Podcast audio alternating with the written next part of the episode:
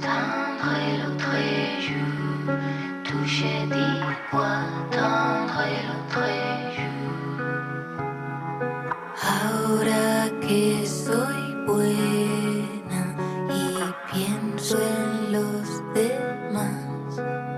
Resulta paradójico que uno de los principales problemas del síndrome de la chica buena sea precisamente que está muy a menudo reforzado por mandatos sociales que crean un imaginario colectivo distorsionado de lo que significa ser buena persona. Y dado que todo el mundo quiere a la gente buena, ¿por qué va a ser un problema un síndrome asociado con la bondad? Por eso la chica buena se siente más perdida que un pulpo en un garaje, porque por un lado intenta ser todo lo que le dijeron que debía ser para alcanzar esa felicidad en mayúsculas de la que tanto se habla, aunque nadie sabe muy bien qué es, y por otro no sabe quién es ella, ni qué quiere, ni qué está haciendo con su vida. Está perdida. Si tu cabeza está gritando ahora mismo, sí, soy yo, te recomiendo que sigas leyendo, porque las seis características que voy a enumerar a continuación pueden servirte para dibujar tu propio retrato de chica buena. Anteponer las necesidades de los demás sobre las mías is my passion. No debo llorar, dicen que eso muestra tu debilidad. Que mis lágrimas corren el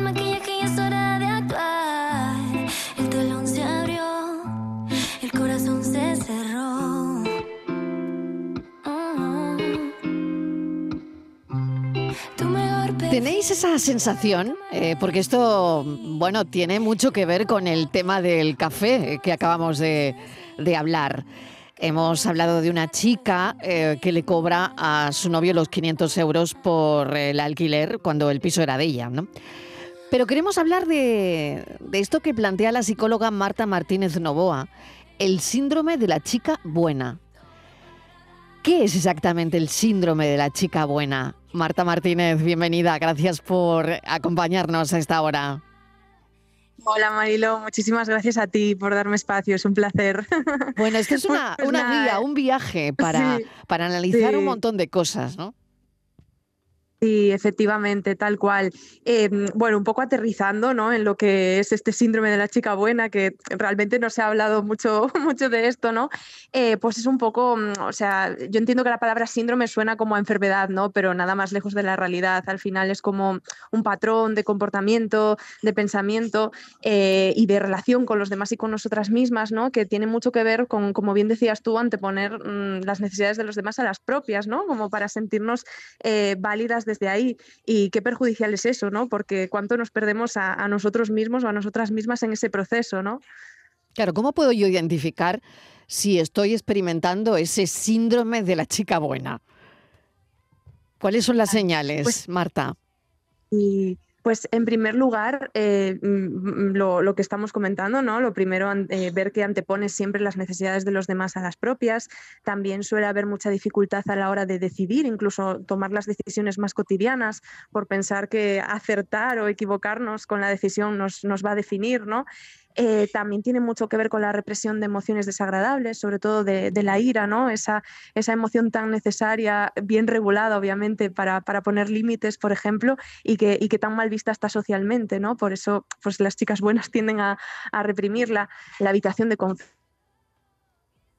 Mm, eh, tener muy en cuenta qué dirán, exacto, y, y básicamente ser personaje secundaria de, de tu propia vida, ¿no? En lugar de protagonista. Hay un capítulo del libro que a mí me gusta mucho, los silencios. Dicen que quien calla otorga y por ahí van los tiros. Cuando una persona con síndrome de la chica buena siente rabia porque alguien se ha saltado sus límites eh, o ha dicho a alguno que le ha molestado mucho, pero siempre eh, siente que necesita reprimirse por alguno de los motivos que, bueno, se han comentado, es muy habitual que se bloquee y que guarde silencio. Entonces tú hablas de los tipos de silencios que hay. Eh, hay un silencio que me ha llamado mucho la atención, el castigador. ¿Cómo es ese silencio? Efectivamente, pues mira, ese silencio es lo que también se conoce mucho en psicología como ley de- del silencio, ley del hielo, ¿no? Que es mm, pues una manera de utilizar el silencio bastante disfuncional, ¿no?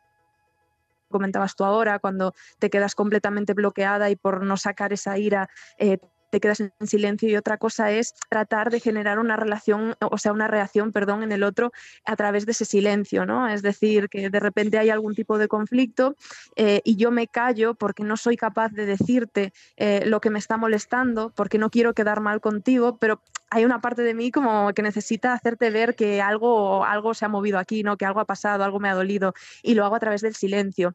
Claro, esto obviamente es muy peligroso, ¿no? porque como bien sabemos, la comunicación es la herramienta más eficaz para, para crear relaciones sanas. ¿no? Mm. ¿Hay algún aspecto del pasado de, de una persona que pueda influir en ese desarrollo del síndrome de la chica buena en el presente?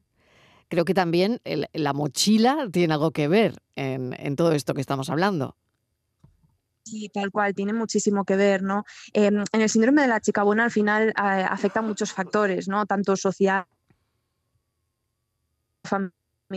Bueno, tiene mucho que ver generalmente con familias en las que ha habido muchas sobreexigencias, con las mejores intenciones del mundo, ¿no? De que llegues lejos y creyendo mucho en ti, pero que genera una sensación como de insuficiencia, de que todo lo que consigues ah, nunca parece que, te hace ser válida del todo, nunca parece que te hace ser suficiente. Y luego hay muchos mandatos sociales también, ¿no? Que, que refuerzan y que van creando poco a poco este síndrome, como son las típicas frases que seguramente todos eh, hayamos escuchado, como calladita estás más guapa, no seas marimandona, eh, siéntate como una señorita, ¿no? Son frases muy asociadas con, priorizar la corrección por encima de, la comodidad o de la libertad o, de atenderte a ti misma, ¿no? Entonces, pues eh, todo esto al final va formando un entramado que nos lleva a muchas veces eh, padecer este patrón, ¿no?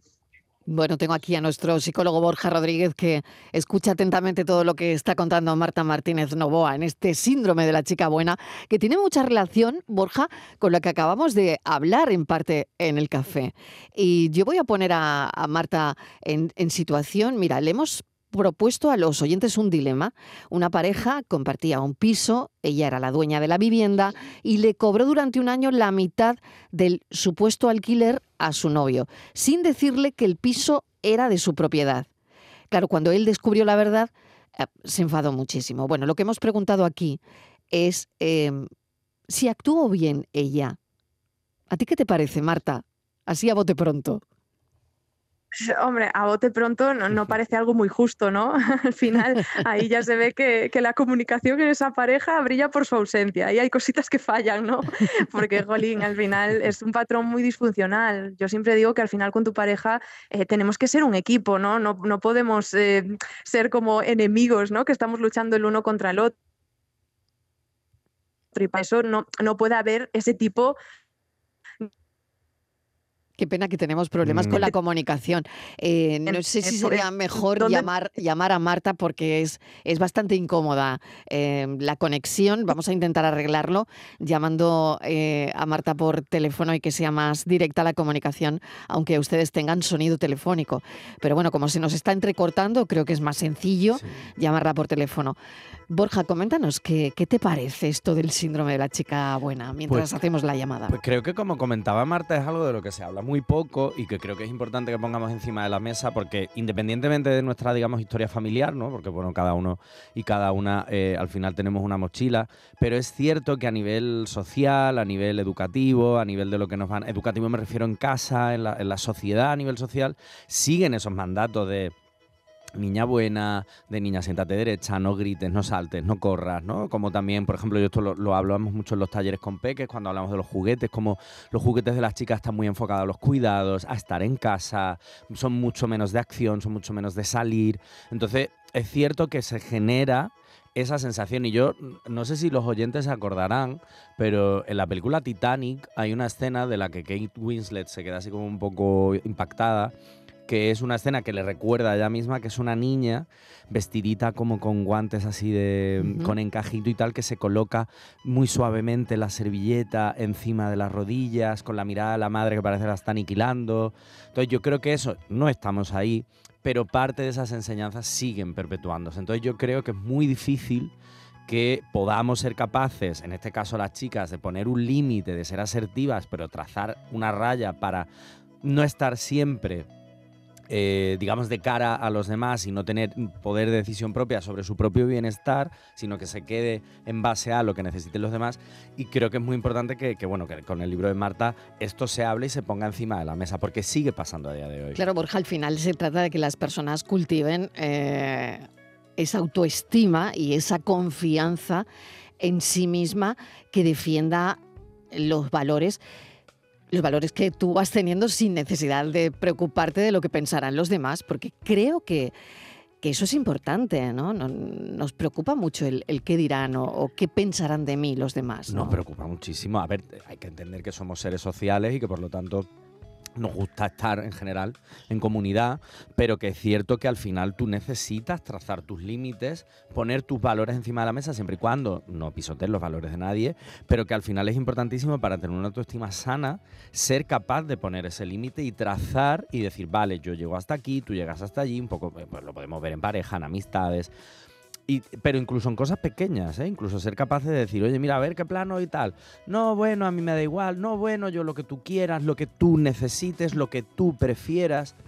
De vez en cuando eso no está mal, pero el problema es que eso siempre sea así. Porque tú en el fondo no estás, entre comillas, defendiendo lo que a ti te apetece y lo que tú necesitas. Conectamos de nuevo con Marta Martínez Novoa. Estamos hablando del síndrome de la chica buena, eh, que se trata eh, leyendo este libro de no complacer a todo el mundo y de empezar a pensar en una, ¿no? Eh, hablábamos, Marta, hola de nuevo. Sí, hola de nuevo, perdona. Vale, hablábamos, claro, de cómo pueden, cómo podemos cultivar esa autoestima y esa confianza en, una misma para defender los valores sin que no nos preocupe mucho el juicio de los demás. Claro, al final el tema es que el juicio de los demás, como seres sociales que somos, siempre nos va a importar un poquito, ¿no? El tema es que no nos determine y que no nos condicione y nos obligue a no poder ser nosotros mismos, ¿no? Entonces yo creo que en ese sentido siempre digo que es muy importante tener momentos para, para escucharnos a nosotras mismas, ¿no? Que además es algo que las personas con el síndrome de la chica buena no han podido mm, construir a lo largo de su vida, ¿no? Porque han estado como muy pendientes de lo que necesitan los demás. Entonces yo para eso siempre recomiendo que sé que no es fácil ¿no? en el ritmo frenético de vida tan rápido que, solemos llevar en esta sociedad, pero tener momentos de no hacer nada, aunque sean 15 minutos, ¿no?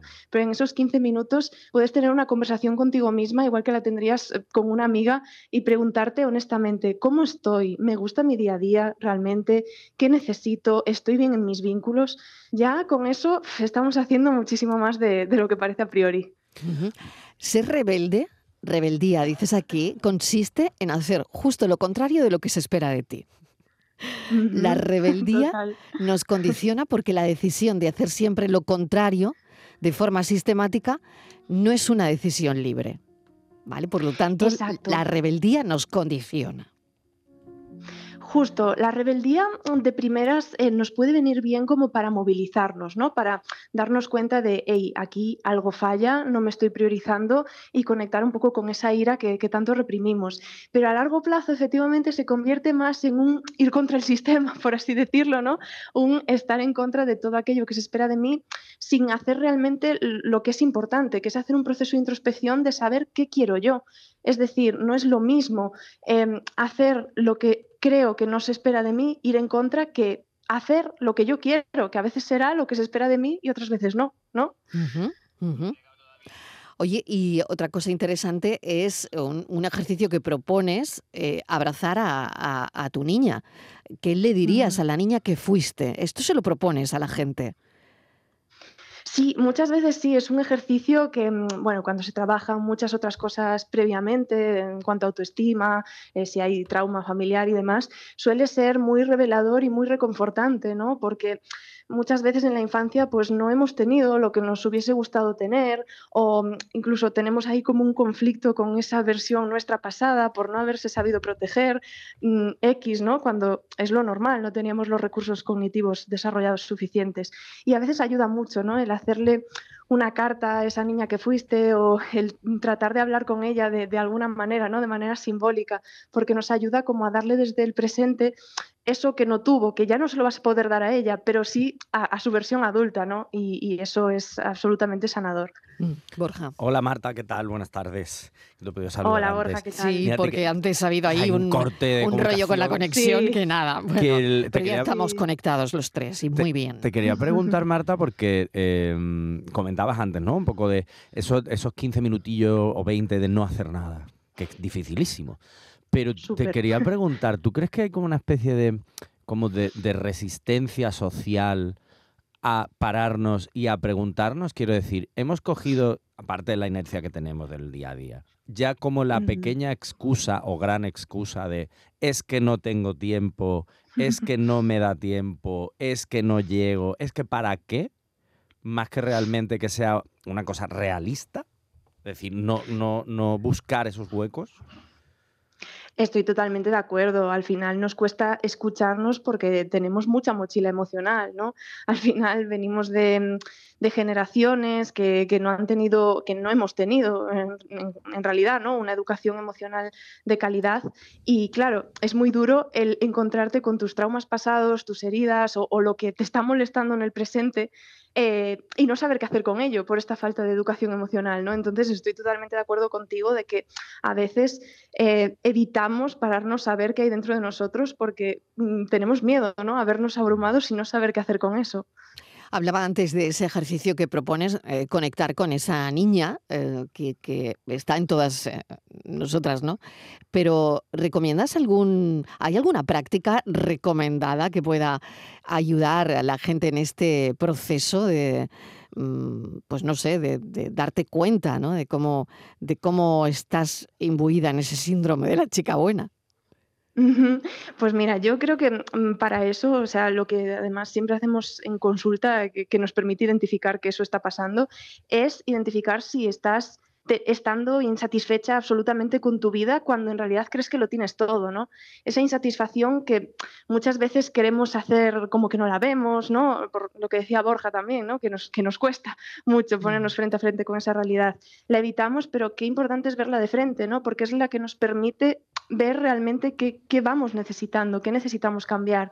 Y a partir de eso, pues yo lógicamente siempre recomiendo ir a terapia, ¿no? Porque es el mejor lugar donde se puede trabajar esa autoestima, se puede aprender a poner límites y todo lo que es necesario para alcanzar un, bienestar pleno. ¿no? Mm, no sé si al final hay una persona que va a consulta porque busca liberarse, ¿no? porque busca una vida más auténtica, em, más satisfactoria, eh, no lo sé, ¿no? Y, al final la persona no sabe ponerle un nombre a esto, ¿no? Exacto, sí, siempre digo lo mismo, ¿no? Al final a consulta, claro, nadie viene diciendo, tengo el síndrome de la chica buena, ¿no? No, claro. bueno, ahora con tu libro a lo mejor sí, Marta. Bueno, exactamente. Igual ahora. Claro, ahora con el libro sí. Igual, después de esta entrevista. claro, puede ser. Eh, una empieza a atar cabos, empieza a atar cabos. Claro, pero sí, pero generalmente al final la gente viene pues con esto que os decía, ¿no? De, es que estoy insatisfecha con mi vida, pero no sé qué es lo que falla, o tengo como una sensación de vacío que no sé a qué, a qué asociarla, ¿no? Entonces, cuando hay ahí esa sensación de tengo emociones desagradables que no sé ni siquiera qué nombre poner y estoy como en la continua falta, ¿no? Como que siempre parece que falta algo, es como lo que nos da ahí las claves de, uff, a lo mejor se está moviendo ahí que no te estás dando espacio en tu propia vida, no te estás dando papel protagonista en tu propia vida, ¿no? Mm.